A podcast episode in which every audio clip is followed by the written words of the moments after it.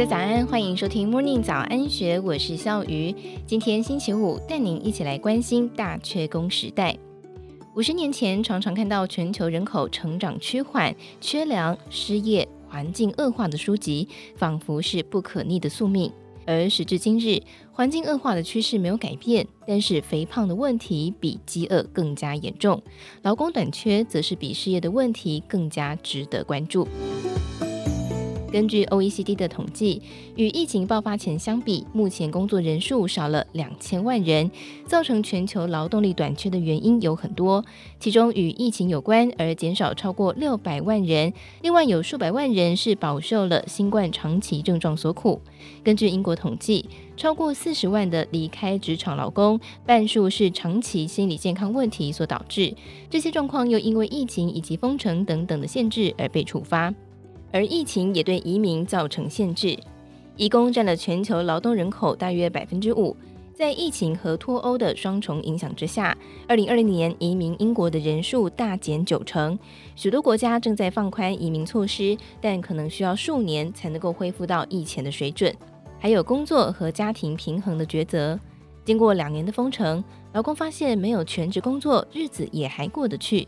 加上小孩动辄都改为线上上课，家长被迫回归家庭，或者转做兼职打零工，例如外送或是 Uber 司机。另外，美国每天就有一万人达到六十五岁的退休门槛，到二零三零年，每六人就有一个人达到或是超过六十五岁，到二零五零年则会再翻倍。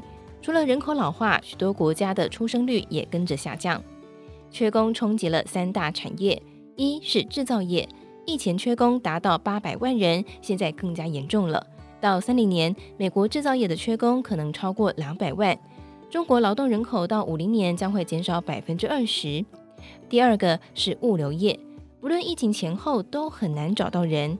美国雇主正在为填补八十万个卡车司机的职缺而头疼。中国、墨西哥和欧洲也都有类似的问题。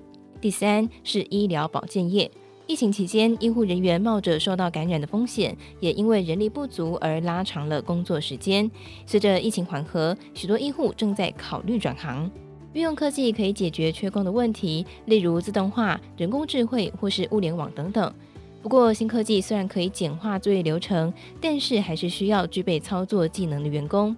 改善劳工待遇和福利，也可以舒缓缺工压力。高盛集团最近取消高阶经理人每一年固定休假天数的限制，额外的好处是，到了年底也不需要支付没有休假的薪资。企业更加关注工作满意度、培训、沟通和职涯前景，也是有助于降低离职率。最后，鼓励更多的女性加入劳动市场，提供教育和支援，例如托育津贴等等，并且给予和男性相同的薪水，也是解决大缺工问题必须努力的方向。